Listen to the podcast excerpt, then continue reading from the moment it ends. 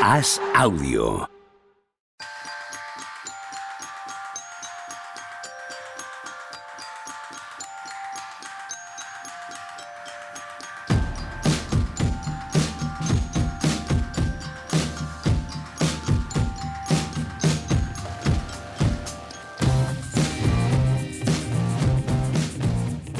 Tal? Hoy estamos a jueves 12 de enero del año 2023. ¿Por qué os estáis muriendo de la risa, Tony Vidal, Juan Marrubio? ¿Qué pasa? Porque nos hace felices este momento. llevamos, llevamos esperándolo desde el lunes y ahora estamos lanzados. Si es que se os ve. Tenían que veros las caras, los, los eh, oyentes, para, O sea, para que vean que es verdad, que no hay ningún sarcasmo. Estaba leyendo. Que están empezando a rodar una secuela de La Pasión de Cristo, la peli esta de Mel Gibson. y Eso es como Titanic 2. Es no muy difícil. ser- es muy muy, muy difícil, ¿no? Nada que te pones a pensar. Es no, bueno, difícil. dado que, a ver, el paisano resucitó, ¿no? Pues las, las aventuras y desventuras de. ¿Qué es una comedia? Eso dice. Por ejemplo, ¿no? Las desventuras y aventuras de después de resucitar.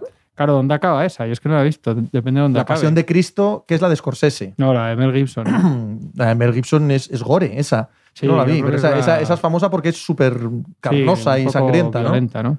Pero si acaba con el fallecimiento, si tres días después resucita, además, yo que no soy ningún estudioso de la Biblia, por lo que sea, eh, luego hay un ratao que se pasa al tío apareciéndose a, a todos los discípulos y cuando San Mateo toca la llaga y todo aquello, ¿no? Pero o Santo Tomás, es Santo Tomás. es Santo Tomás. Santo Tomás, yo creo, Sí, ¿no? sí, sí, Santo Tomás. Pero toca la llaga porque no Le se lo met- no, creía. tío, le mete la mano. ahí la voy, herida, ahí voy, correcto. Quiero decir que esa parte tiene una historia.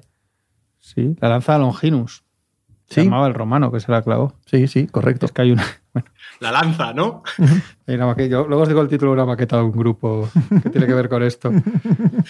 Que- Yo es que desde que dejé el colegio de curas ya no sé por qué, por lo que sea. ¿Sabías no- el credo y, y todo aquello? ¿Te obligaron? Bueno, a ver, cuando eres pequeño con 3, 4 años tampoco eliges colegio. O sea, te mandan para allí. Ah, bueno, bien, pensé que No, hablabas no, de oye, que 12, no- 13. no- pensé que nadie te está de 12, atacando, 13. nadie No, está no, atacando, claro. Tony. No, te, no, hombre, no, cuando te acabé la octavo de. GB y ya, aunque después de la. Bueno, pero en octavo de GB son 12 años, Sí. ¿vale? Para nuestros oyentes que son de la ESO y no saben nada de lo que es la EGB, eh, son 12 años, igual te obligaban ya a saberte el credo. Hombre, claro. Uh, Ahí que yo, voy, que yo eso tenía ha sido que yo pregunta original. con sotana. Sí, sí, Yo sí. también, el cuervo. Yo había uno que le llamábamos el cuervo. Que pegaba ¿Por qué unas- todos los Nosotros el curas- Batman. Y pegaba unas hostias. Nosotros el oso. O sea, porque todos los tienen nombre de animal, los profesores malos. Hombre, es que ¿por qué o sea, porque les hemos llamado como Nos animales. daba unas hostias. Sí, el oso, imagínate. Y, y con- nos pegaba con la flauta, tío, en la cabeza. La flauta. También habría, ¿vale? O sea, mal lo del credo y tal, pero lo de enseñar a la gente de niños a tocar Ya, la tío. flauta dulce. Hacía esto de. Pero qué broma es esa. O sea, una si cosa. hubiese han conseguido crear gente que deteste la música para el resto de su vida. Totalmente. Como la gente que, que cuando les obligaban a leer el Quijote y el Lazarillo con 10 años. Eso es. Hostia, el, el cuervo nos, nos ponía a tocar a toda la clase, ¿no? Y de repente decía, solo esta mitad, esta mitad parar, ¿no? Y seguías la otra mitad.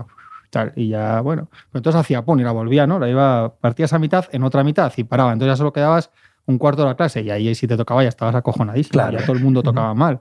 Y ahí pum pum, y al final dejaba dos y tal. Y al que tocaba mal de los dos le pegaba con la flauta en la cabeza. Pero esto qué es, tío. O sea, no hablamos no hace tanto de esto. ¿Y tú qué querías? ¿Tocar una Trull, ahora. supongo, ¿no? De New. con la, con la, Joder. con la flautín- con la flauta. El cuervo, colega, supongo. Bueno, estará muerto, claro. Si estoy hablando de hace. Ahora tocarían una de Bizarrap. Por ¿no? él, ¿Cuántos años? por, por él no se preocupen, seguro que fue al infierno, ¿no? Que Que- dice el narco corrido, Hombre, ahora claro. hablando de, No, hablando de, y- y- hablando de y música. Machicado no da ningún, no, da ni un duro no, a que salgamos no, de estas no, no, no, no, sin no, está como nervioso. algo. Hoy lo tenemos aquí en presencia, no, no estamos Bueno, de manera virtual y está como Sí. precisamente como un león enjaulado. Sí, sí, está el hombre aquí moviéndose con cierta inquietud. La hacia pasión de va. Machicado. Podría ser. que, ¿Queréis que decir algo de la canción de Shakira? Yo no la he escuchado. Hombre, igual ahora en el colegio lo que se hace es las sesiones de Bizarrap con la flauta dulce. No puede ser si es todo, si es todo tecno, ¿no? Pero, pero tendrá unas Claro, notas ahí. es que, que- Como, como está aquí de pie, no puede poner cosas ahí en el chat. Machicado. Claro. Y- Sí, pero, pero está muy nervioso. Pero se le está muy nervioso. muchas, De los cuatro, muchas. es el único que ha escuchado la canción de Shakira. Yo también. No. ¿Cómo que no? Yo Sí sí, que la he yo sí. escuchado. Ah, no, Tony también la ha escuchado. También la Valoración escuchado. de 0 a 10. Un 11, un 11. Hola. Muy bien. ¿Es mejor que la de Quevedo? No, hombre, eso es imposible. ¿Te mola Quevedo? ¿La de Quevedo te mola? Sí, quédate, tío. Se llama. No se llama. Bueno, tuve una discusión con mi hijo, buh, casi llegamos a las manos. Porque yo decía, pero esa canción se llama Quédate. Y me dijo que no se llama Quédate, que es eh, Bizarrap o BCRTP Sessions em, hashtag 52. ¿En serio? Sí, no, tiene, no tienen nombre, van por el número. Y yo, pero todo el mundo la conoce por Quédate. Y dice, pues que la conozcáis por lo que queráis, pero que no se llama así. Pero y yo, que sí se llama así, ya me enzoqueté sin saberlo, claro, ya, ya que estaba allí, tiré a muerte. Y claro, tenía toda la razón él, por supuesto. Esta, entonces igual no se llama la canción de Shakira, como la conocemos todos popularmente. Hombre, Igual tiene otro nombre, ¿no? 53, ¿no? Sesión 53. Sesión 53, o sea, no tienen nombre. No, no. Bueno, está bien, es original. Esa la de hoy. ¿Y la de Quédate? ¿Qué número es? Pero que Que, no, habla, que ya no es la de Quédate, que es la habla de Piqué, ¿no? A ver, la de Quédate es la 52. O sea que fue la anterior. No han pasado tantas. Ha estado tocándose los huevos seis no- meses es- este hombre. no o sea, desde la del verano hasta esta. No es un poco malo para ella, no sé, ¿eh? vamos, cada uno que haga lo que quiera, pero no es un poco malo para ella hacer todas las canciones sobre tu expareja. Pero eso ha pasado siempre, ¿no? Oh, estáis pasa es que no abriendo un melón. No sé, a O ver, sea, yo- como, yo- como yo abráis este melón, como abráis este melón, yo- yo no hablamos de NBA Yo hoy. ¿eh? escucho letras de rituales satánicos en bosques, entonces no, igual no estoy para opinar. A ver, pero, A ver, voy a hablar yo. pero, pero saludablemente para tu cabeza, igual es mejor que las canciones las hagas de otra cosa e intentes tirar para adelante con tu vida. Hay No muchos sé, o ángulos igual, aquí. o igual, eh, Sí, estoy o con igual, Pepe, eh, estoy con Pepe. hay, igual- hay muchos ángulos aquí. igual es muy catárquico para el, ella, el- no lo sé. el primero y más importante, el más importante de todos, es que estamos hablando de un negocio.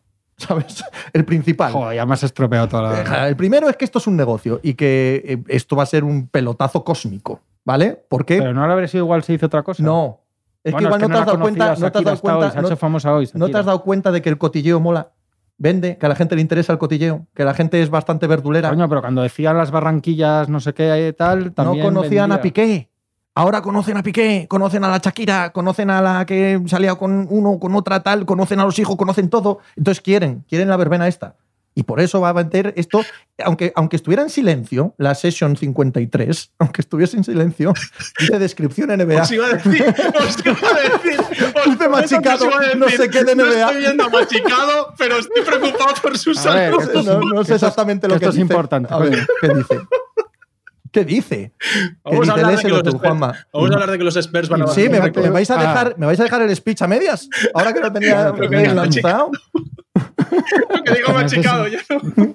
Vamos a ver, es un negocio, por lo tanto, lo que vende. Y lo que vende es el verdulerismo esto. Dos, toda la vida de si ya Dios. cuando dices eso, ya todo lo demás. No, bueno, pero, pero hay más capas. bajado el- Hay más capas, porque toda la vida de Dios, o sea, si quitamos el sentimentalismo del- de las letras del pop, el 90% de la historia del pop desaparece, ¿vale? Lo que son los sentimientos Coño, de rechazo, de amor y de tal. y tercero, tercero, cada persona que lo lleve como le dé la gana. No, a no, eso está a ti claro. y a mí, que somos gente inteligente, adulta, elegante, guapa, en fin, que somos gente como debe ser, efectivamente, las rupturas sentimentales las llevamos con dignidad, no vamos por ahí insultando a nadie, somos personas decentes. Pero si yo digo Pero por esta ella, ¿eh? gente no, tío. Esta gente es, es terriblemente eh, menos inteligente. Si que yo tú. digo por ella, yo digo por, por, por- porque esté bien la chavala, tío, la, ella, que, que yo qué sé, porque me, me da la sensación de que eso no indica que estés bien. Pero es que igual no, no siente nada de todo eso, simplemente ha montado un show espectacular al respecto y está monetizando espectacularmente esta parte Yo, de yo creo que si haces eso es que estás pillado todavía, ¿eh? He vuelto a picar. ¿Ves? Tony, No Tony también sé, tiene no lo sé, todavía. no lo tengo tan claro, pero aunque, fuese, aunque fuese así, pues allá cada cual. Tony aún es Yo desde luego, No, no, desde eso luego sí, eso desde a ver, luego, aquí sí. todos mal que bien hemos vivido alguna que otra ruptura sentimental. Una. Yo también estoy del lado, estoy del lado de, eh, chico, un pelín de dignidad, déjalo estar, te han puesto los cuernos, adiós muy buenas, encantado y por el bien de mi salud mental, pues Claro, tiro para adelante y ya está, pues- correcto. Pero hay gente que no, hay gente que es más visceral, querido. Sí, sí, sí, no, me parece bien. ¿eh? Claro. Además, no he escuchado la canción, no puedo opinar, no sé qué pasó Pues entre para no, para no- ellos. mira, tú y yo que no lo hemos escuchado aquí, debatiendo acerca del tema. ¿Tú que lo has escuchado, Tony? ¿Algo que añadir? Yo pongo la mitad de nota que machicado. Un 7, un 6 y medio. Eh, Un cinco. 5 y medio. Espera, estoy- mirando- estoy- el otro día me equivoqué con lo del tanto por ciento de los puntos. Sí, sí, que sí. dije 33, que sería 3 a 2 y no 2 a 3, que es 50%, y hoy la estoy liando. Estoy diciendo aquí que la mitad de Ha 11 hecho. es 6 y medio, ha 5 hecho y medio. Sí, cinco y el, ahí, medio. el gesto universal de mirar el reloj, machicado. Eso. Lo siguiente va a ser pedir la cuenta. El gesto universal de pedir la cuenta va a ser el siguiente. Así que venga, a soltar ahí, soltar ahí la, la trucha. Power Ranking. Semana. Bueno, podemos hablar de- Empecemos, empecemos por el 30. Houston Rockets. Triple doble de Sengun. Eso es Triple interesa. doble de Sengun. Madre pero mía. triple doble Kemba Walker o triple doble No, no. Shakira con la Creo- canción de Shakira de la Shakira de 10, Bizarrap. 10, 10, ¿no? 10, 10, 10. O sea, justo. Oh, Wow. pues pareció perfecto. Tres matrículas de honor. Eso es. fuera, fuera, Se ha llevado tres matrículas de honor. fuera de bromas, fuera de bromas. eh, tienen que echar al entrenador ya ahí, ¿eh? ¿No? A Silas, Sí, ¿no? ¿Nos parece que. Bueno, habéis visto. que viene puntualizado el apellido del entrenador de los Rockets. ¿eh? ¿Quién dijo? Eh, eh, Eric Gordon fue, ¿no? Que está quemadísimo, fue el que le preguntaron. Pero que- hace que- meses, hace no, no, no. meses ¿eh? Fue hace poco que le preguntaron que qué había. Que, qué se había progresado el año pasado y dijo nada, ¿no? Algo así. Es que yo creo que están esperando a. O sea, este año han dicho. Pero a- a- hace un par de meses ya lo dijo Eric Gordon también. Joder, eh, pero es otro año. Es que llevas un, un 2 del draft, un 3 y el seguir esperando. Es el tercer año en el que van a ser el peor equipo de la liga. Joder, es muy duro. Sí, pero eso no lo van a cambiar por echar ahora a Silas. Sí, pero aún así no creéis que. Ni quieren cambiarlo. Pero no creéis que Efectivamente, cambiarlo no- ahora no creéis, es. no creéis que hay equipos que se ve que hay un trabajo y una mano de entrenador. Que no digo que él no trabaje, digo que se nota un, un trabajo positivo, aunque los jugadores sean jóvenes o bueno, aparte que falte. ¿No creéis que hay un problema de entrenador ahí también? Porque Siempre, claro que sí, claro que sí, sin duda. Hay un eh, sin Dios y un descontrol en esa plantilla Mira, que no, no va acorde con el talento que tiene. Mira está los claro. Thunder. Por ejemplo, sí, que sí, yo no es sé el si el ejemplo más entrenador claro. es buenísimo, pero desde luego ahí va, vas viendo que los vuelos Sí. son cada vez más buenos, que el equipito Orlando. hace sus cosas. Orlando. en- Sí, sí. Si no estuviese Wembayama, eh, Casey y Silas no serían entrenadores ahora mismo. Pero estos dos equipos les da igual y han dicho, venga, va, pues tiramos Bueno, temporada. Casey, Casey, cuidado, ¿eh? porque tiene pagarle. A ver, para un equipo que no va a ganar ningún partido, que la diferencia entre echar a Casey y traer a otro son. Ya no solo buen Banyama, ¿eh? O sea, ponte en un draft normal y que no hubiese un jugador absolutamente descomunal ahí esperándote. Eh, para ganar cuatro partidos más, seis partidos más en la temporada, eh, tú eres el propietario de la, de la franquicia y te viene el general manager y te dice hay que echarle. Hostia, Ya, yo es que sí. le, le he dado sesenta y tantos millones a este, ¿vale? Lo he hecho, se los doy íntegros y traigo a otro Mm. para ponerlo ahí por otros 7 millones al año para, para no conseguir ningún beneficio. No, mira, ya lo echamos cuando tengamos un mínimo de equipo un poco más eh, rodado. Porque para no ganar nada, y creo que es lícito pensar que aunque están haciendo mal trabajo, en ambos casos son dos franquicias que no iban a ningún lado con otro entrenador tampoco, dices, es que gástate tú tus 7 millones de dólares que no quiero gastar yo ahora. No, o sea, es lo que dice. Yo, yo estoy un poco con lo que dice Juanma, de, de se trata de, de ver que tus chavales son mejores jugadores. No se trata de ganar más partidos, se trata de, que, de decir, bueno, es que est- estos años están sirviendo para algo. Y, y yo no veo esa sensación en ninguno de los dos equipos. O sea, No, no, es verdad pero- que, que pero es que cuando eso se es te cae. Kate este año, te cambia todo. ¿vale? Te quedas No, sin pero sí es indiscutible. Es indiscutible que la labor de estos dos entrenadores es nefasta. Es indiscutible, de verdad. No, no, no creo que haya debate en eso. Lo que es discutible es si tú quieres echarles a cambio de ahora ganar los partidos, ver que progresan los jóvenes, gastar más dinero. ¿Cuál es el beneficio real de echarlos ahora? Yo entiendo al propietario que diga, mira, me llamas en, me llamas en agosto, ¿vale? Cuando tengamos otro plan de equipo. Sí, sí, sí, puede ser, puede ser. Porque los otros Sí. no, ¿eh? Yo creo que los otros sí que están, entre comillas, aprovechando todos los demás que están por ahí abajo. Sí. Es decir, Orlando está aprovechando el año, San Antonio, de- con lo que tiene, está aprovechando el año. Eh, ¿Quién más está por ahí abajo? No hay nadie más No, tan va, abajo, ¿eh? va a acabar ahí, va a acabar ahí por inercia en los, hostia, entre los peores Utah Jazz y también le ha ido bien el año porque ya han Sí. sacado sus conclusiones también. Ya han recuperado a Mark Cannon, pueden hacer algún traspaso. Pero Charlotte, yo el problema es que ya habían echado al entrenador. Entonces no, pueden la- la acogerse, cuestión es que cuando- acogerse a eso. Es que realmente cuando ves jugar a Houston Rockets, que yo algún rato me los pongo ratos, ¿eh? Y algún partido sí me lo pongo ratos, por eso mismo, porque me llama la atención, es que no ves nada. No ves que intenten una cosa y que no les salga por, por- porque el base este no es un base, de, mejor un base veterano al lado de Green, todas estas cosas que ya las hemos hablado. Pero luego ves una especie de partido de, de parque, de ahora me la juego yo, ahora te la juegas tú, nada. Y yo digo, joder, eh, un poco de trabajo, ¿no? En la defensa, en la rotación, y ir decidiendo quién es quién. Ahí te- no sabemos qué es lo que pasa, qué es lo que pasa con este tipo de reconstrucciones, que llega un momento que no sabes quién es quién, ¿no? que empiezan a mezclar jóvenes. Hombre, sabemos que, que Green tiene mucho talento, pero, pero sabemos ahora si es un futuro MVP o es un o es un anotador de volumen y tal. Pues igual también se, se decide eso. O sea, eso también influye en la cultura de- del equipo que están haciendo, ¿no? Yo es un equipo que, le- que le importa, da la sensación de que le importa muy poco perder. Sí. Y hay muy No, mala química, mm, ¿eh? Claro, eso, eso, eso, es, eso, es eso, que sí. están todos cabreados unos con otros. es, y, sí, Y ahí se pocha todo. Que sí, Sí. que sí. Tenéis toda la razón, es verdad eso. sí, porque igual, ves- el Jabari, igual el Jabari, perdona, Tony, igual el Jabari de este año puede haber sido el Mobley del pasado en un equipo como esos Cavaliers.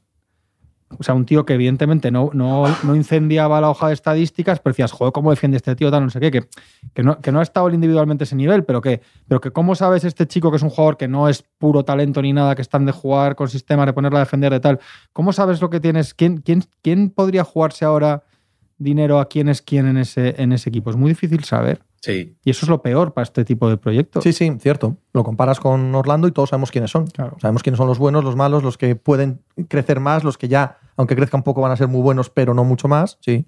Y probablemente también lo sepamos en Oklahoma. O lo estemos empezando a, entender, Claro. a entrever en Oklahoma. Sí, sí, está claro. Está Claro. claro. Oklahoma, sabes, eh, base, bueno, que no viene de draft y eso, pero Sí. estrella. eh, ¿Sabes quién es Gidey? Un, Sí, sí. un Gidey Claro. que es un titularísimo para muchos años. Williams está también haciendo, pues lo vas haciendo. Dices, si, si Holgren te sale bien, vas teniendo, Ujú. vas teniendo idea. Y sobre todo, yo creo que luego les ves y, y ves más o menos lo que, lo, lo que hacen, ¿no? Ves, ves un trabajo que el otro, que yo no digo que no lo haga, pero el hecho es que luego salen a jugar y dices, pues no, yo no, no veo nada aquí, ¿no? Bueno, y con lo mal que lo está haciendo Don Casey, en Detroit también se ve, ¿eh? En Detroit también, para mí es otra cosa. hay, Yo- hay yo- una estructura ahí. yo ¿eh? sabes quién es Ivy, sabes Yo- quién es Durant, para sabes quién mí- es eh, Para mí hay una diferencia, eh, que aunque no sé, no, sé, si- no sé cómo está la clasificación, no sé si se reflejan números, pero hay una diferencia del peor equipo de la temporada de Houston con los demás enorme. De verdad, ¿eh? Me parece escandalosamente claro el peor equipo que hay ahora mismo en la NBA. Es Houston el peor por un partido con respecto a Charlotte, por dos con respecto a San Antonio, a San Antonio a Detroit, pero es que luego San Antonio ya le saca tres victorias y Orlando ya le saca seis victorias, sí, sí, sí, hay diferencia, hay diferencia. Los únicos que están cerca con ellos son Charlotte y, y Detroit. Charlotte es apocalíptico lo que hay ahí. Charlotte, mira que lo dijimos aquí, Sí, claro, sí. es que lo que te decía antes, somos guapos, somos listos, en fin. Eh, es que se veía desde principio de Sí, año sí, sí, sí. que estaban a una esquirla de irse verdaderamente al carajo. Sí. Y la lesión de Lamelo fue esa puntilla. Que ahora, aunque vuelva, ya da igual. O sea, ese proyecto está absolutamente sí, sí, sí. finiquitado, da igual que Lamelo haga que deje de hacer, ¿no? Porque ahí sí que vimos también que Lamelo era jugador, ¿eh? Lamelo era jugador de verdad, pero ahora ya, no sé, es como que se ha hundido por completo y había que empezar a meter a Gordon Hayward en, en la misma lista de Bradley Bill y de Chris Middleton. Y yo no sé cuándo juega.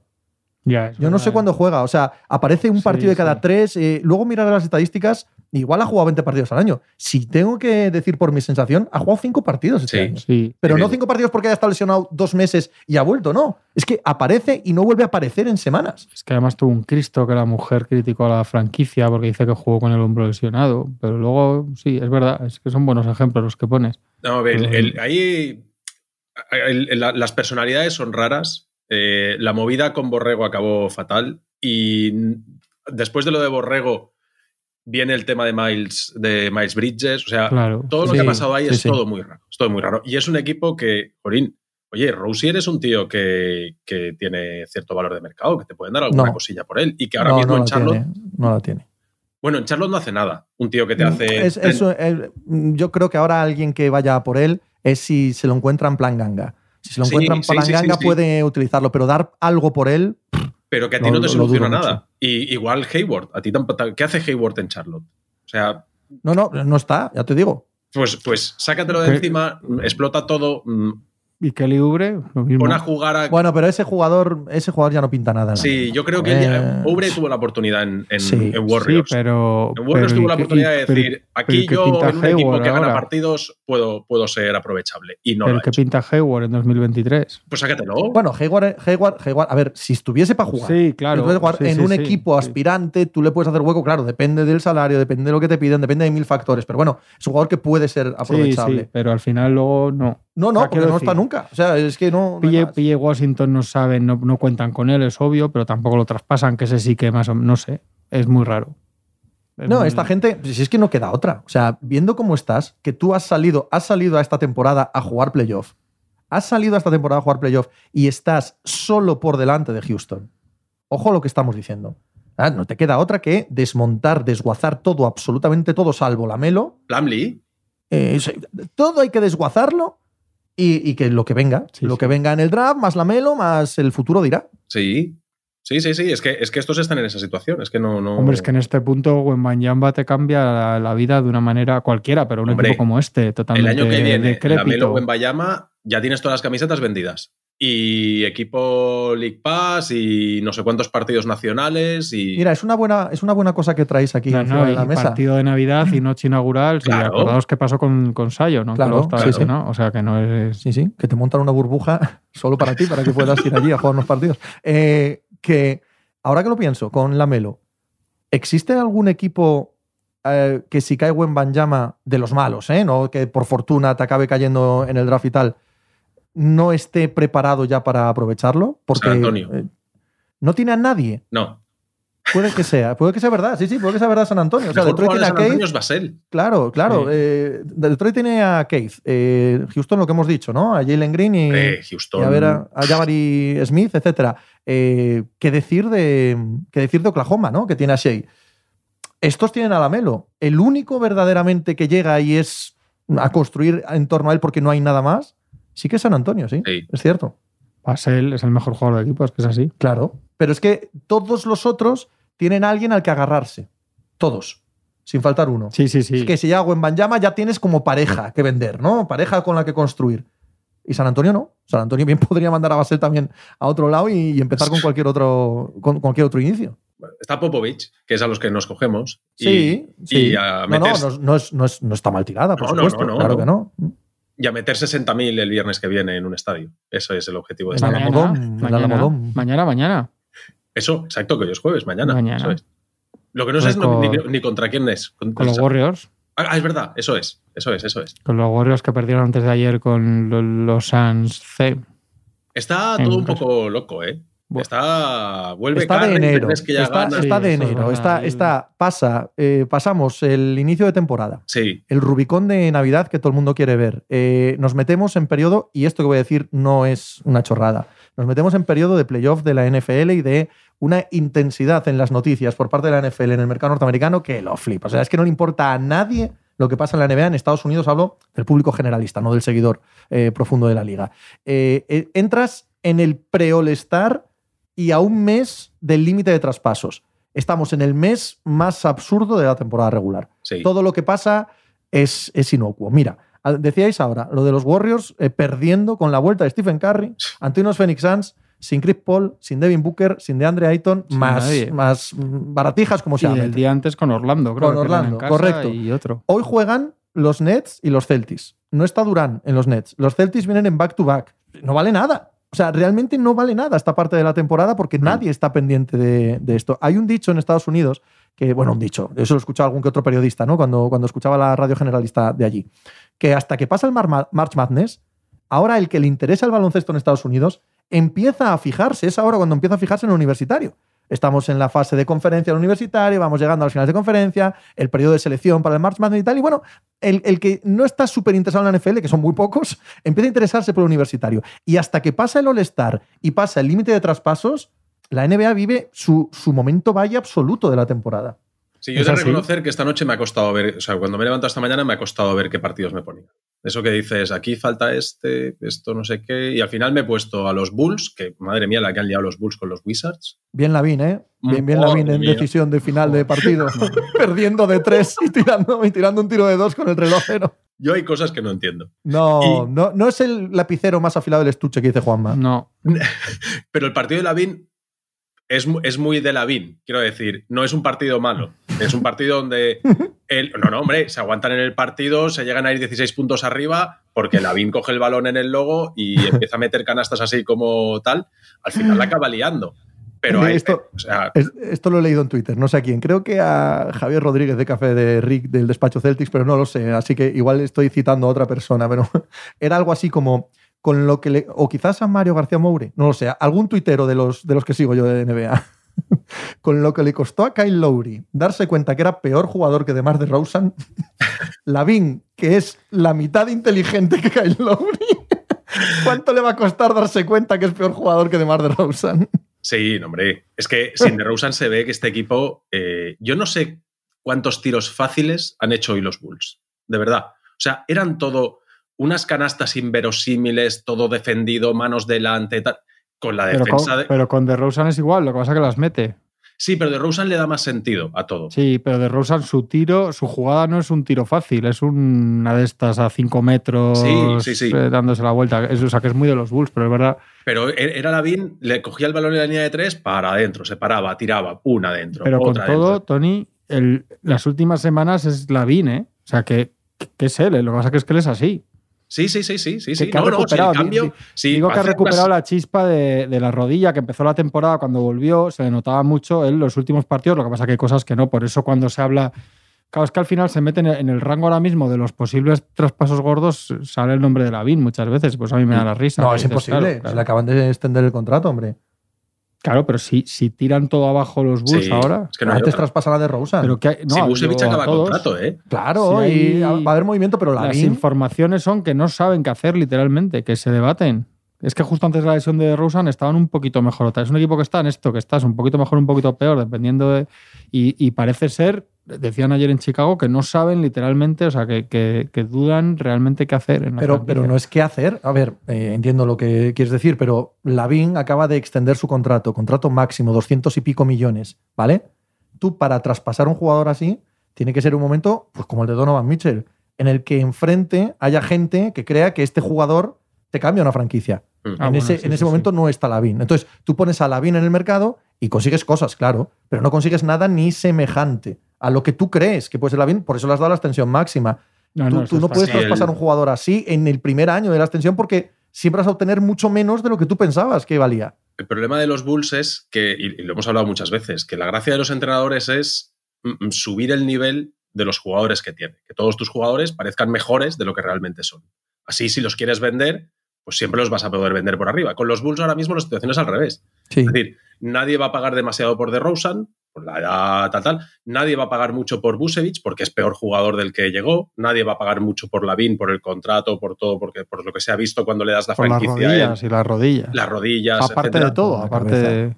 Lo de Patrick Williams es para cortarse las venas. Nada, nada, Ese jugador se ha quedado en nada. Él hace ocho tiros por partido, juega en Lavin, Busevich y de Rosen o no juegue ninguno de los tres. O sea, es un jugador que este, esta noche era una noche fantástica para que Patrick Williams dijese, bueno, hay 20 tiros a repartir, porque no está de Rosen, pues oye, me voy a lanzar yo 5 o 6 tiritos más. De los 20 de Rosen me voy a tirar yo 5 o 6. Nada, nada. Él, su 3 de 8, 4 de 8, lo que sea, siempre. 8, 9 tiros, 8, 9 tiros.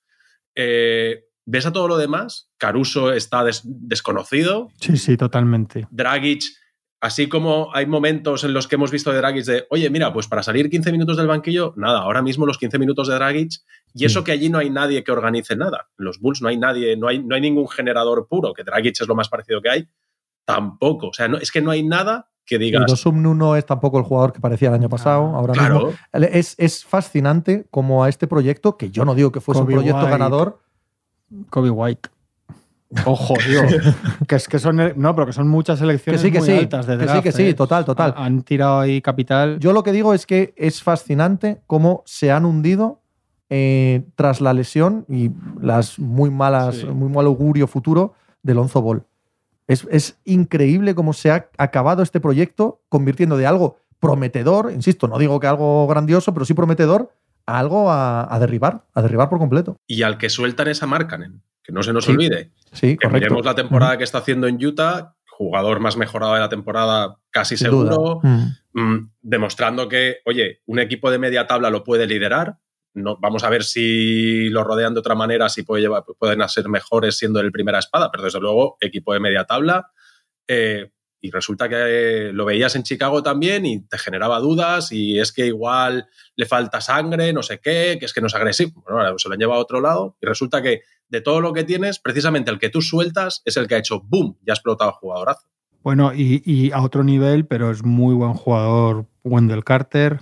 También cuando a ellos les hacía falta además ese perfil de, vamos, un, interior que no, da el perfil Sí, todo esto empieza con el mal traspaso de Bucevic, y está que, claro. Que mandan por Bucevic a, Wendell Carter con, un, con el pick de Franz Wagner. Eso es, que es Franz Wagner al final. sí que es verdad que, pero es verdad que estas cosas, que es muy fácil, lo que decimos siempre, ¿no? Es muy fácil revisarlas después y decir, pero que es verdad que vas apilando y es una pequeña tragedia todo Sí, una tras otra Con esto, decir que a mí, por ejemplo, el traspaso aquel de Busevich en su momento me Claro, pareció bueno. ¿eh? Sí, momento, estaba- eh, me pareció que era un gran- gran traspaso. llegó, Sí, sí. dijo Lina y tal. O sea que sí, que sí. Por eso digo que es muy fácil sentarse ahora y pontificar, pero que es verdad que, que es toda una pila de pequeñas cosas, de lesiones, de mala suerte. Yo siempre apunto al mismo sitio. Cuando parece que tienes buenos jugadores y Hombre. no les sacas rendimiento, Ahí viene, ahí Hombre. viene, estaba esperando. Estaba Claro. esperando, ahí viene. Billy, Billy, que te viene. mucho, Claro que Billy, sí, Billy, que te claro cae la sí. colleja. Desde Claro. Gandía, desde Denia. Desde viene Denia. la colleja. no, si ya lo hago ya de chiste, ya para ofender. sí, porque, porque vu- vuelvo al principio. ¿Qué jugador ahora mismo es atractivo de lo que hay en los Bulls? Nadie. No, no, Y es que ni Nadie. Markkanen, que estamos viendo lo que puede ser, lo era en los Bulls. En los Bulls tampoco se le sacaba. Entonces, De hecho, se, ve- se- se vende barato para lo que soy, sin duda. claro, Hombre, claro. sí. Claro que sí. Si tú cuando. También lo, vende, también lo venden barato los, los Cavaliers, ¿eh? O sea, Bueno, los Cavaliers de ¿No? Donovan Mitchell. No, va en la operación de Mitchell. claro. ¿Y Markkanen no se va en la operación de Mitchell? Sí, hombre, Claro, pero te traes claro. supone- Bueno, ahora Pero hablaremos de Cleveland. Cleveland también vende barato a Markkanen. Quiero decir que no fueron Ah, los ya. únicos los Chicago Bulls que vendieron barato a Markkanen. Sí, no, y probablemente a Markkanen, si no le pones un contexto como el que tiene en Utah de decirle el equipo es para ti, vamos a ver tú hasta dónde llegas, porque él en, en Cleveland no, no es ni primera espada ni segunda espada y... Mi cuarta. No, exacto. Y, y está en un rol diferente, en un rol menor, donde tiene menos tiros, donde... Y entonces, claro, hasta que A no lo que le voy es que no quiero No, poner sí, sobre- todo, la, todo, todo- el- todo en la cesta de los Bulls. Lo que quiero Sí. decir Sí. es que No, y que- hasta ahora que sobre todo- era un jugador que iba ido a menos desde su valoración del draft Sí. hasta este año ha habido a menos todo el Sí, rato eso, también en Cleveland. Que, cuando le traspasan no dices, joder, se llevan ahí a un joven tal. O sea, que dices, bueno, se van a marcar en ya a ver qué pasa, ¿no? Claro, eso es. Que no es solo Anthony Davis, que va Ingram y Lonzo, y dices, bueno, estos ahí No, no, no, Ingram. por o sea, supuesto. que- Markkanen va como, o sea, sí. como de relleno con todas las eso del draft. Eso es, ¿no? y esta Sí, es sí. una moneda al aire y tal. Luego Pero que- es un jugador de 19 o 18-9 su segunda temporada, ¿eh? O sea, jugando, no sé si 70 Ya, partidos. pero, pero, pero en un equipo, Sí, en un equipo menor. equipo espantoso, sí, ¿sabes? sí, sí, sí. Y luego es verdad también que los jugadores crecen a su manera. O sea que yo estoy de acuerdo. En, en gran parte, más allá de las bromas, estoy más de acuerdo que no contigo en Billy Donovan. ¿eh? No me gusta especialmente. Pero es verdad que también, pues igual marcan en ese momento, aunque lo hubiera entrenado, yo qué sé, Pat Riley, tampoco. O sea que igual él ha ido también dando pasos. No Sí, está hombre, el, Markkanen- Euro, el Eurobasket le ha venido al cine. Markkanen no está en la época de Boyle. Sí, sí. Sí. Claro, con Boyle. vamos, con Boyle. Sí, sí, no, con Boylen, claro. Dándole- Es que- o sea, que, que él fichó, él fichó, ¿no? En la máquina esa de fichar. Fichó en la máquina de fichar, que les ponía. Boyle ahí a la entrada. Era cosa fantástica para los chavales ahí de los Bulls. Hablando de los Cavaliers, evidentemente hablaremos de lo de Ricky Rubio, eh, pero ayer, viendo el partido, ¿contra quién era? Ah, no sé contra quién era. Pero bueno, de repente hay como tres o cuatro acciones de, de Garland. Yo soy un enamorado de Garland y me parece que, era, que estaba destinado a ser uno de los bases dominantes de la liga. Y de repente hay como tres o cuatro jugadas en las que hace tiros precipitados y tal. Y digo, hostia, esto, esto el año pasado no pasaba. Yo, con todo el récord que llevan y los números y la defensa y Donovan Mitchell y tal, no estoy enamorado de los Cavaliers. Hay algo que, hay algo que me... Sí, yo sé que Te, es. te digo lo que ha cambiado Sí, Juanma del año Yo pasado. también lo creo. sí. 25 pases menos por partido. Eso es. Que eso yo es. de repente digo, es que la sensación es que, que Sí, hay pues muchos sí. tiros que se lanzan. Y que, Garland, y que Garland se aparta del juego cuando Donovan Mitchell está encendido y que Garland cuando no se aparta del juego juega diferente a como jugaría si no supiera que todos los balones que llegan a Mitchell acaban siendo tirados. Sí, pero Es- y Garland es- tiene esa sensación de cuando claro, la suelta, cuando la suelto ya no me vuelve. No vuelve, no vuelve. Entonces, Esa pelota no vuelve. tengo que, sí. tengo que buscarme el tiro yo. Ya no, ya no el, el- el juego ya no fluye Conmigo, sino que tengo que forzarlo yo. Y empiezas a ver a Garland hacer malos tiros. Y de repente digo, y pasa otro ataque y otro ataque y otro ataque, y digo, hostia, el año pasado estos no jugaban así. Y me voy a ver Sí. los pases, y el año pasado eran novenos en pases por partido con 297, y este año están vigésimo quintos Sí, en pases sí. por partido con 270. O sea, que de repente dices, claro, es que este equipo juega otra cosa, juega Totalmente. al heliocentrismo de Noah Mitchell. Y yo es que estoy con estos equipos que dependen tanto de un jugador, de uno contra cinco, que es tan difícil que así ganes un anillo, es tan tan difícil que así seas un equipo grande. de es que estos, estos no están en, estos no están en modo ganar el anillo, evidentemente. Saben que hay tres equipos absolutamente superiores en el este, cuando no cuatro, y y ya veremos lo que sale del oeste. O sea, pensar que esta gente piensa en aspirar al anillo me parece excesivo.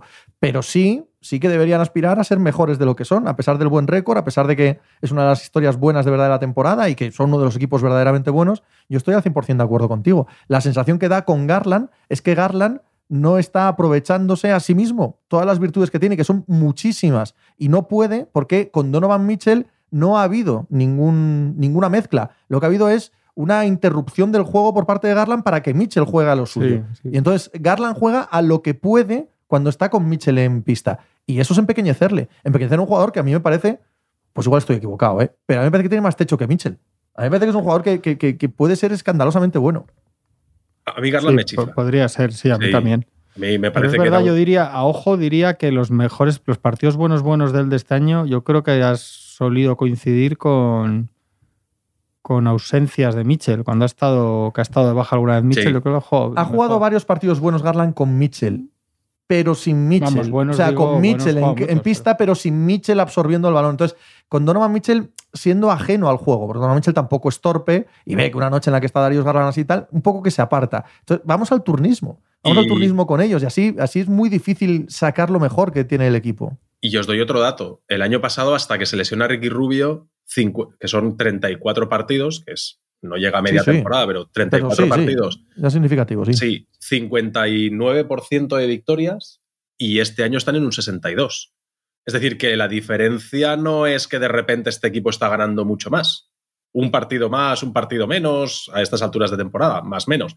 Y, y la primera parte de la temporada de los cables del año pasado, hasta que les asolan todas las lesiones de, de Ricky, de, no- si no recuerdo mal, Allen, Kevin Love, que Sí. es un sexto hombre. O sea, el año pasado tuvieron muchos problemas de lesiones Sí, en la sí, segunda parte de la temporada. Acaban en la última, los últimos 10 acaban 3-7 y, acaban, y se acaban de ir para atrás.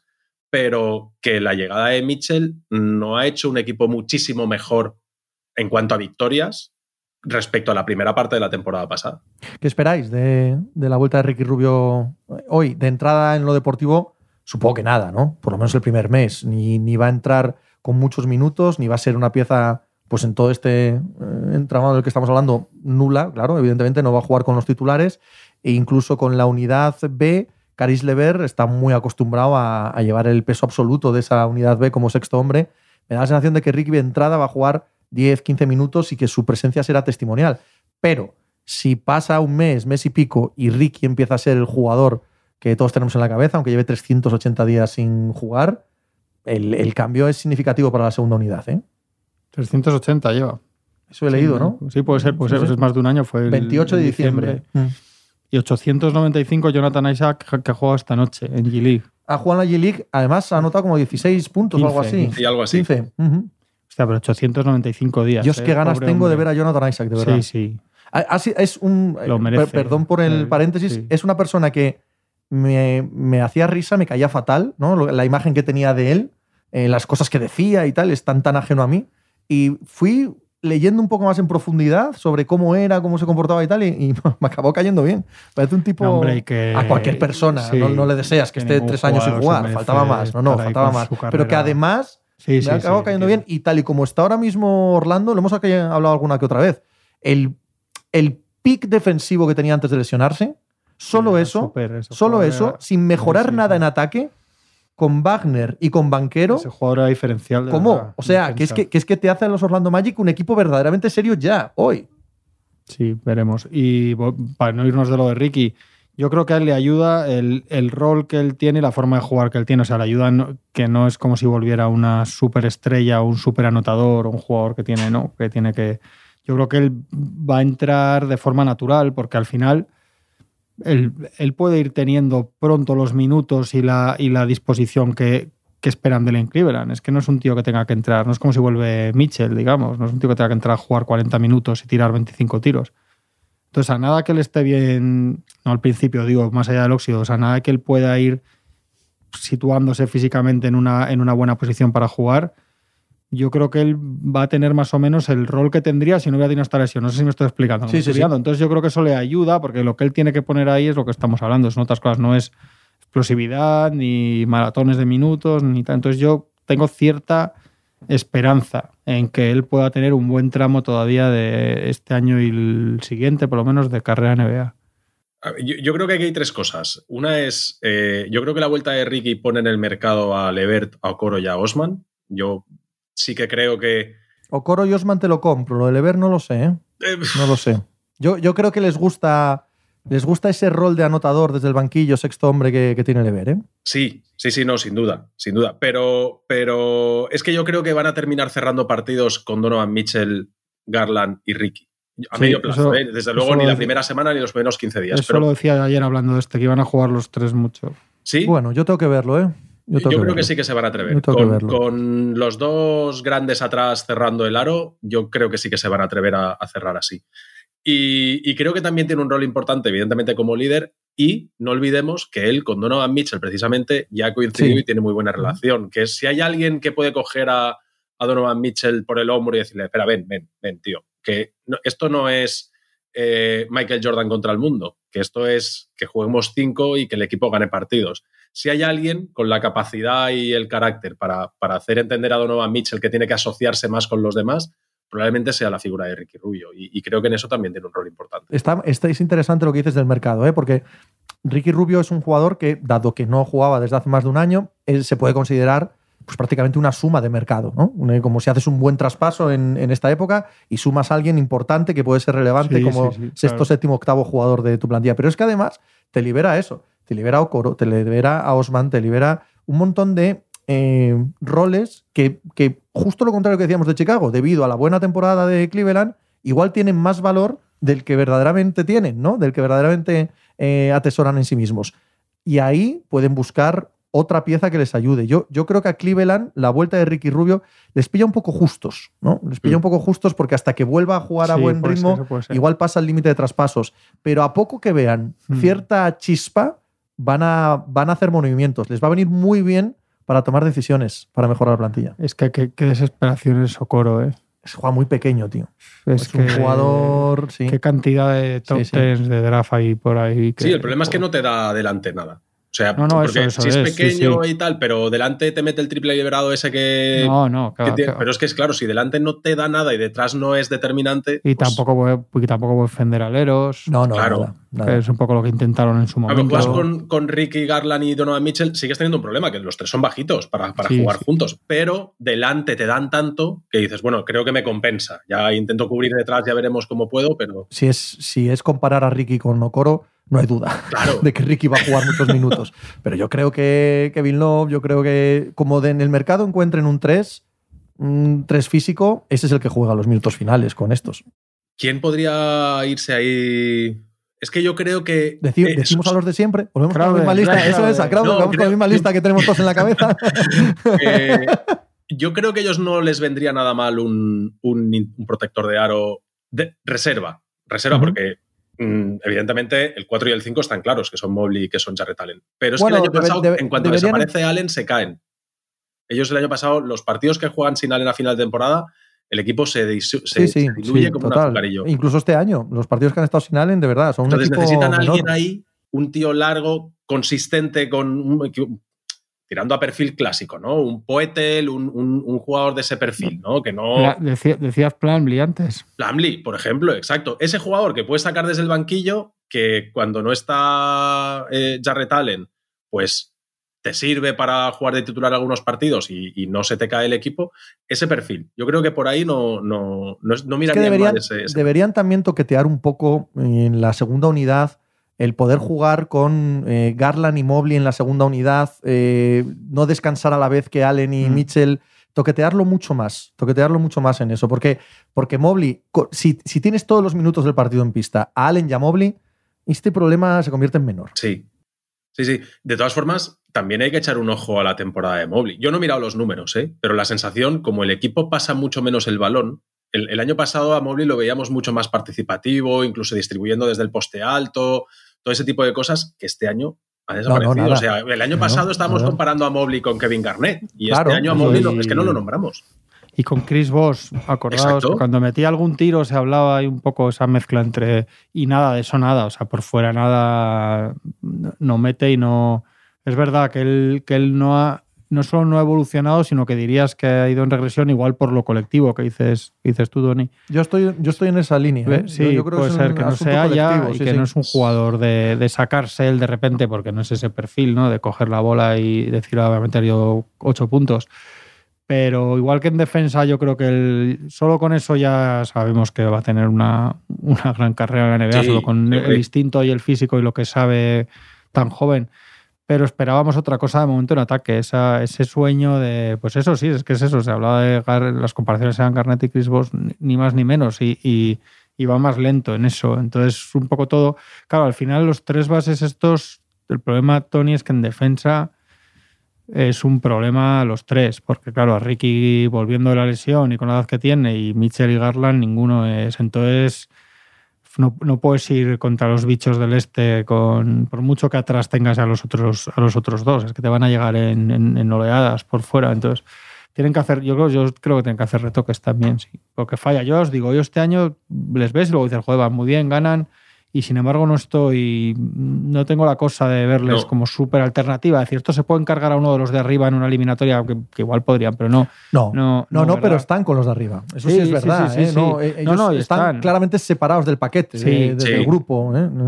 Pero, pero se podía haber pensado que podían estar igual o en, o en parecido número de victorias, pero con otras sensaciones. Y es que es. No sé. Es que el año pasado, a ver, eh, dentro de esta NBA donde parece que todo el mundo juega lo mismo y tal, cuando de repente te plan, nos plantan el equipo con los tres grandes Sí, de marca sí, en el sí. tres, y a todos nos molan. Y encima era uno de los, un equipo que movía mucho el balón, que jugaba grande y que movía mucho el balón. Entonces era un equipo súper atractivo. Ahora este año se parece mucho más A todo a lo este, demás. Sí, sí, claro, sí. a todo lo demás. A, este perfil de equipo que hay mucho así, con un jugador súper bueno donde pasa todo por él y, y no ves el, el, el juego bonito, el tiki-taka, todo esto desaparece, sino que hay un tío muy bueno que es que le echas uno o dos tíos encima y él va notando, va notando, va notando. Entonces se hace mucho más aburrido. Ganan lo mismo, pero en cuanto a equipo atractivo y divertido de ver, eso lo han perdido. Hemos empezado con el Power Ranking y lo hemos dejado a medias. ¿Os habéis fijado? Se ha hablado de los Rockets y ya está. A medias no, nos hemos quedado solo Nos con los Rockets, solo con el 30. No, el- no el- hemos seguido. El lunes seguimos con el con el 29. 29. El lunes hacemos el 29, ¿no? En el que la gente programe sus, sus alarmas. La gente nos dé- porque, nos diga. Porque hablamos, hablamos el lunes diga. que viene del equipo 29 de la No, liga. Que la gente nos dé su 29. y- y Otro le- equipo- Leeremos las mejores respuestas, como se decía toda la vida. ¿eh? Le- Leeremos las mejores respuestas. Oye, John Collins, ¿qué? No encaja en Ah, ninguno. Estaba Pero porque estamos hablando No, del pero escucha, es que estaba pensando, todo el rato hemos hablado de varios equipos de traspasos y en ningún sitio nunca me encaja John All Collins. Team Trade. Podemos hacer eso, el Team Sí. Trade, aquí un mes Bueno, entero pues, hablando de pues ello. espera a lo que dure, a lo que dure, porque han dicho los hosts que quieren un retorno tipo el de Donovan Mitchell. O sea, Sí, Claro, sí, pues sí, sí. razón Pues- de más para bien. no pues hablar en de verano, bien, pues en pues verano, en verano se volverá a hablar. Pues de- muy bien. La gran figura de este mercado va a ser Van Vliet. Yo estoy bastante con Pepe. Y además es que antes lo ha dicho, que, que estamos mirando jugadores que te cambien el rumbo de una franquicia. Por eso no hablamos de John Collins, porque no pensamos que haya ninguna franquicia que reciba a John Collins y que de repente sea una franquicia mucho mejor. Es, es- es así. Por eso John Collins no parece demasiado, demasiado atractivo. Y además se vistió de aviador en el All-Star y saltó un avión y eso fue espantoso. ¿No os acordáis? Es que, Es que yo no veo que lo rompió de la patada. Pero es que yo estaba, yo estaba allí en el pabellón, se vistió de aviador de estos Sí, antiguos, con la sí, sí, bufanda y las gafas y tal, intentó saltar una avioneta y fue como... Madre mía, nadie, ¿no? ¿no? tienes nin- ningún amigo ni nadie que te haya dicho, ¿Qué haces? igual hay que darle una vuelta a esto del avión. Como la amiga que podría haber tenido Shakira.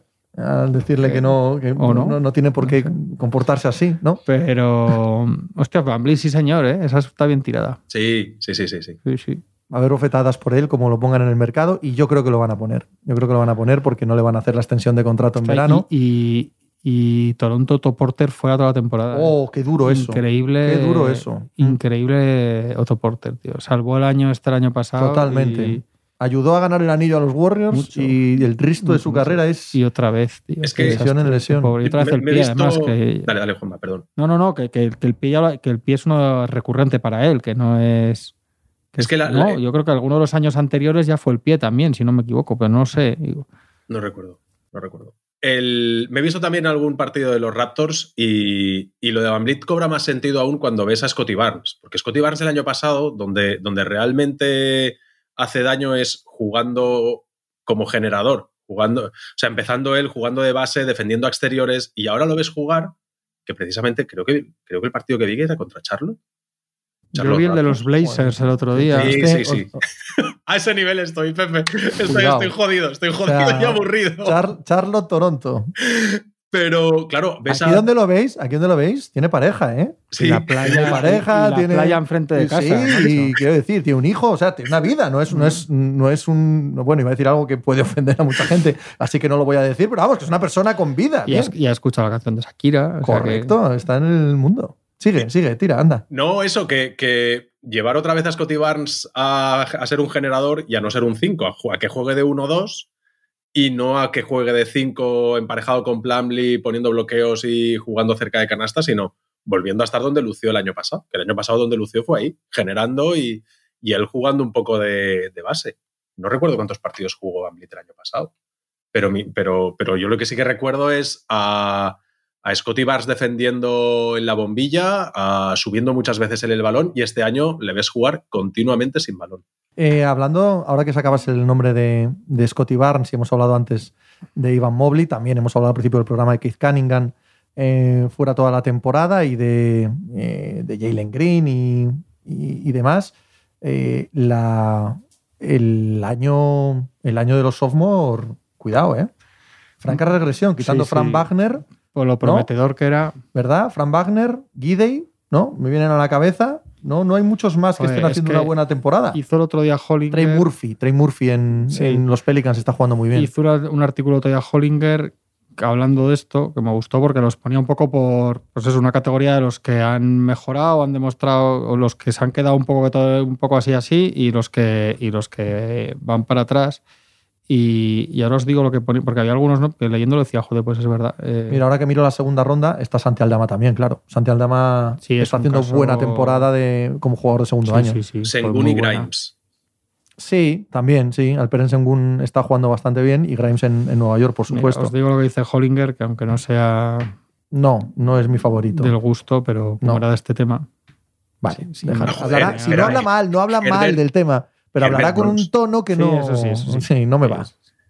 Herbert ¿Qué Jones está por Herbert Jones está por ahí. Sí, Herb Que, es- que Jones, no está haciendo una pero- buena temporada. mira- pero mirad lo que estamos hablando. Ger Jones no mete un tiro. Claro, ni estamos hablando la ya de jugadores, ¿sabes? Ninguno de ellos te está sonando para el All-Star, ni. no, no, no, no. claro, Sí, sí, sí. A, a lo que estamos hablando. Sí, Mira, sí. El top 4 dice que decepcionante, todos. Incluye a Cade Cunningham por la lesión y porque es verdad que tampoco es que pegó un salto antes de. De los que van muy yendo para arriba, pone a Wagner, obviamente, Sí. a Sengun, Claramente. sí. Wagner Y- es, de- es, es Renfe, ¿eh? Sí, sí, sí, tiene un aire, sí. Y tiene es un muy aire, alemán sí. también, o sea, que es es- a Trey Murphy y al Dama.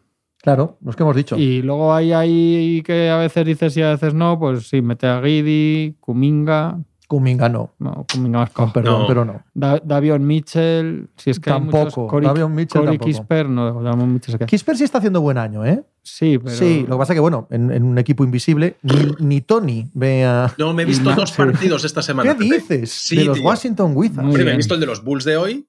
Ojo, me he visto a los Wizards sin Bill y sin Porzingis. Que ya, o sea, un tercer Pero cuarto. Adam Silver, tú, tú esto pídele una subvención a Adam Silver o algo que, que te cae, ¿eh? O sea, algo te Joder, cae. Cuatro ver- perras te da, tío. Es que estaban 16 arriba y el tercer cuarto eh, es un 40 y algo, 20 y poco, que les remontan con un Montemorris que de repente se convierte en Michael Jordan. El tercer cuarto son incapaces de parar a Montemorris. El tercer cuarto. O sea, ese es el titular. Con Incapaces Caruso. de parar a Montemorris. Usted vería, usted, caballero, señora, vería un partido en el que Montemorris no es parable. Mira, prefiero, prefiero no saber qué ha pasado ahí. prefiero no verlo. Con Caruso y Dosumno en pista y no pueden parar a Montemorris. Tremendo. Ca- Caruso hace mucho, que lo decías tú antes, que es una sombra. Y que Dosumnu. Dosumnu, que te- tuvo un momento el año pasado muy espectacular, un poco Sí. Struz Vincent en Sí, Miami, sí, sí, sí. eh, ha vuelto a su y natural. y como es de Sí. Chicago, tuvo ahí un, Sí, un sí. montón de. Yo creo que Dosumnu, cuando salga bajo el yugo del, de, de- de debajo del yugo de Billy Donovan, ahí hay jugador. Sí, hombre, lo pareció el Sí, año pasado, de hecho. ahí. Sí. Y Caruso pasó de irse un poco demasiado a la gracia Sí, y el hype también. y tal, pero yo hace tiempo, yo lo dije aquí hace tiempo que no es exactamente, no está. Mira, luego, joder, es que luego Jalen Sachs, madre mía, que no hay manera, ¿eh? Zaire Williams, el de lo que este fue pick 10, ¿no? El de los Grizzlies. Pero está volviendo, ¿eh? lesionado, Tyre Williams está volviendo a jugar. Ahora Chris Duarte, debe estar ya en muchos 15 minutos por noche o por ahí. Moses ¿eh? Moody, Treman. bueno. Yo estoy decepcionado con Kuminga, ¿eh? Porque, Sí, claro, todo el porque mundo, le están dando sí. todas las oportunidades del mundo y Sí, sí, sí. Todavía leía hoy que ni Kuminga ni Wiseman están en el mercado y que los Warriors quieren dar una nueva oportunidad y tal, no me lo creo. ahí hay algo No que no sabemos. Cualquier- cualquiera que venga con algo. Lo que pasa es que, claro, también Leikop dirá, no quiero pagar un duro más. O sea, no puedo ceder a estos chavales y que me vengáis con más salario, ¿no? Y más, y- y que lo multiplico por tres cada salario que recibo Sí, por sí, el sí, tema claro. del impuesto de lujo. Total. ¿no? Claro. Y luego, igual que a Wiseman ha estado sometido a mucha presión y enseguida, o sea, más negativa, digamos, Kuminga es que tiene mucho. se le empuja mucho. Kuminga, en cuanto juega un día, defiende un poco, mete ocho puntos, ahí acaba cuatro jugadas que le pasan, ya es todo seis, se le Sí. ve a Green que le, en el vestuario, le- o sea, en el banquillo le, le abraza, le tal, le enseña al público, o sea, es- yo creo que no tiene esta cosa de Wiseman que el hombre es que no y es que no. Este a Kuminga parece que es que se le saca, o sea, que ni siquiera tiene eso, eso demasiada presión negativa ni nada. Pero no. Y mira que les hace falta eh, lo que podía aportar Vaya. él. O sea, que encima, que encima el contexto ha sido de. Ahora con la lesión esta larga que ha tenido Wiggins o tal. O sea, que, que, el, que han estado buscando interiores para la rotación, aunque fuera falso, que era jugado a veces también de falso, de falso pivot. Y, o sea, que ha tenido el contexto al igual que a Wiseman, ya te digo, que no sé qué jugador será Wiseman dentro de unos años, está fuera de la NBA. Pero que parece que nada le ha salido al hombre de cara, tampoco, ¿no? En ningún sentido. Joder, Kuminga debería, haber, debería estar en mejor situación ya. Lo que se ha filtrado de que querían a Poetel y estaban ofreciendo a Wiseman y a Kuminga, o Kuminga, no I, o Kuminga, Hostia. y que San Antonio dijo que no, que el que quería era Moody, eso habla muy mal de Wiseman y de Kuminga. Sí, totalmente. Sí. Sí, porque Moody tampoco ha demostrado absolutamente nada. es- sí, Claro, eso es, eso. Y O sea, al menos Kuminga y Wiseman tienen el. eh, que es un engañabobos, pero bueno, tienen el potencial Sí. físico descomunal. ¿Sabes? Es una Sí, cosa que sí. los ves y te, te impresiona. No, a mí Moody no- cuando- lo que le veía el año pasado, sobre todo, no me parecía ma- me parecía que había buen jugador ahí. Bueno, también es un, es un 14, ¿no? Es lo que, sí, o sea, sí, que sí, bueno, que no un es, un de 38. lotería, claro que sí. Pero es verdad que luego no. Luego, luego sale Di Vincenzo y se come la pista el tío ahí, defendiendo y apretando. Entonces, y, le, y le quita los minutos en, en la rotación de, de- de escoltas y de bases. O sea, que es que tampoco. Que no, no, no, que no. Que no rompen y joder. Por un lado dices, claro, que estás en los Warriors. Pues esto podía valer para el año pasado que no juegues en las finales, evidentemente. Pero por otro lado puedes decir, joder, si no funcionas en los Warriors Claro, con estos, es, con este totalmente. equipo, esta Mm. cultura, este no sé qué, este vestuario, Es el mejor contexto posible. Carry alrededor y que no han sé qué, no sé recuperado a. Andrew Wiggins. Claro, sí, sí. Que han recuperado a Andrew Wiggins. Si ese no es ganó la Nick- mayor prueba. Ganó Nick Young. Tío. Ganó Nick Young un anillo allí. No, eh. Joder, Nick Young, ¿eh? Qué bueno era, ¿eh? Parecía un tío serio. Qué bueno era. Te metía, pues, Qué bueno era pues Nick un Young, día ¿eh? tonto te metía 48 puntos sin verlo. ¿Qué color, ¿Qué color era de Bamba? Bla- O sea, era Pink Bamba o cómo, cómo, qué, qué mote le habían puesto. que el hombre estaba como un cencerro. Estaba eh, muy loco. Nick Young, sí, sí. loco. ¿Os acordáis de Red aquellos, Mamba os acordáis de era- aquellos, os acordáis de aquellos Wizards con Sí, este, con claro. Yavale Magui, Sí, sí, con sí. aquel, ¿cómo se? André Blaze. no me salía el nombre. Buah. Hostia, ese equipo, madre mía, madre mía, qué tren descarrilado. Que, ahí, ¿quién- Aquellos Wizards sí mere- merecían la pena ser vistos, tío. Yo aquellos No los veía. Yo pensaba que Sí, Maki iba a sí. tener Sí, yo, gran yo- yo carrera en pensaba que Yo ese también equipo iba a ser buenísimo. Mejor de la que ha tenido. Sobre todo cuando George Karl lo tuvo en Denver y dijo que, que tenía todas las facultades de Karina Abdul-Jabbar. Eso enteras. es, eso es, de, eso de, de Magui. George Cal dice ciertas cosas a veces que. Bueno, esta- ayer ¿Qué- dijo quién- que lo, seguís, lo seguís en Twitter. Sí. Yo sí, yo dice sí. cada cosa. ¿Quién, cada quién cosa. entrenaba, quién, en- quién entrenaba a los Wizards ahí? No estaba Scott Bruce todavía, No, claro. eh, No, no, no, no, Oklahoma, Sanders. estaba en Oklahoma. Sanders. Ah, Sí, sí, sí, sí, sí, Sanders. Sí, sí, sí. nada. sí que sí, que yo era un poquito de aquellos Wizards. Que sí, que sí, pues era Sanders. Tendrá un libro él para escribir de, eso, de ese equipo. Ayer George Carl dijo que Jordan hoy en día promediaría triple doble con 40 puntos.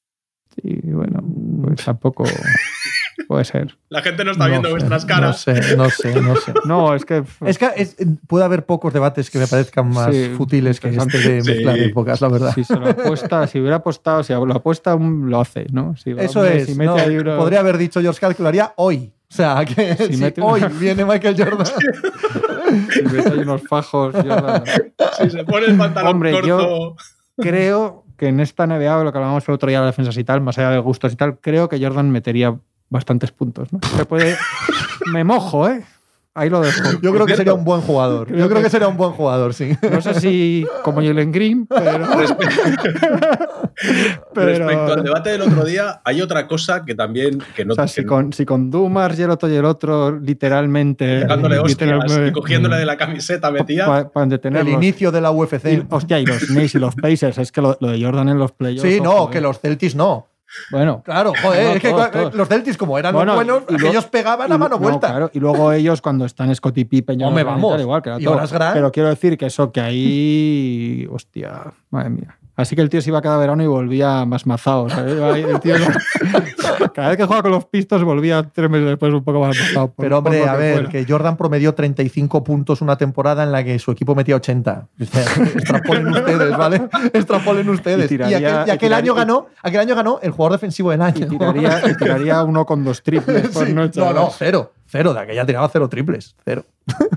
en fin. Una cosa de lo de los puntos y tal, otra cosa que me me encontré un artículo el otro día, hacía ocho años que no se cogían tantos rebotes ofensivos como este año.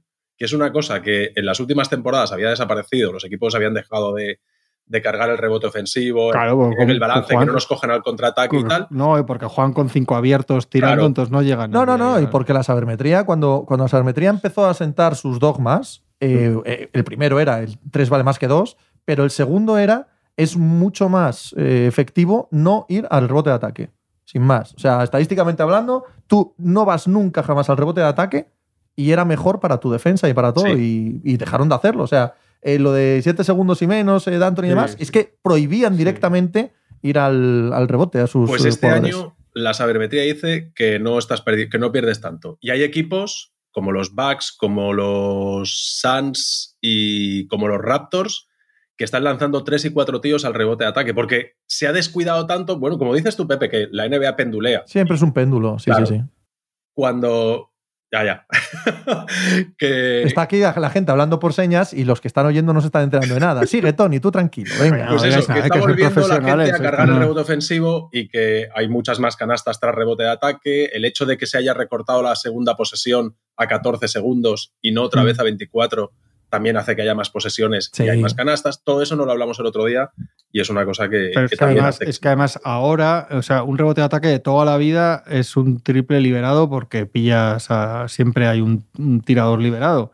Es que ahora mismo, en lo, lo que hablábamos, te guste o no, los equipos tienen muchas veces, los cinco que hayan pistado un equipo pueden tirar. Es que ahora mismo un rebote de ataque con tiradores abiertos es que cuantísimas veces es, Claro. un, es un triple instantáneo, Sí. vamos. al Y, y- y la última, antes de cerrar, matizar que lo de la que sab- sabermetría dice, la sabermetría jamás va en contra de las cosas que funcionan. O sea, te puede No, decir claro. que existen tantos porcentajes y tal, pero que si usted tira de cuatro metros estupendamente y tiene un equipo lleno de tipos que cargan el rebote ofensivo como los mejores, coja rebotes ofensivos y tire canastas de dos. Quiero decir, ningún sistema va en contra de lo que funciona. Eso, eso siempre. Si Kevin Durant quiere tirar de 5 metros, pues que tire, ¿no? Que tire, si mete un 70% en 5 metros, porque tire siempre de 5 metros. Eso, no hay ningún sistema que te diga nada contra eso. Eh, allá, que nos hemos pasado un poquito de tiempo hoy. Eh, ha sido todo el debate de Shakira, que nos ha Sí. extendido en exceso el programa. El lunes más, ¿no? El lunes más, sí, claro. El- ¿eh? Y Ala, mejor, pues ala, mejor. Mejor, va a ser muy difícil. Oh. Muy, muy difícil. ¿Lo intentamos? Sí, ¿no? Intentamos que sea mejor el A por lunes, aunque parezca imposible. Ah, por ello, jabatos. Todos los días. todos los días son nuestras finales. Juanma. Todos. Todos los Todos los días son nuestras finales. Tony, un abrazo. Un abrazo. Hasta luego.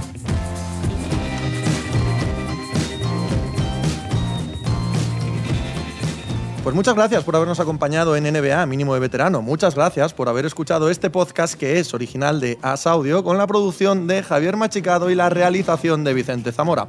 Síguenos en redes sociales arroba As Audio para no perderte nada y recuerda que puedes escucharnos en la sección de podcast de as.com, en la aplicación del diario As o en tu plataforma de audio preferida. Un saludo de Pepe Rodríguez con la compañía de Tony Vidal y Juan Marrubio desde la redacción del diario As.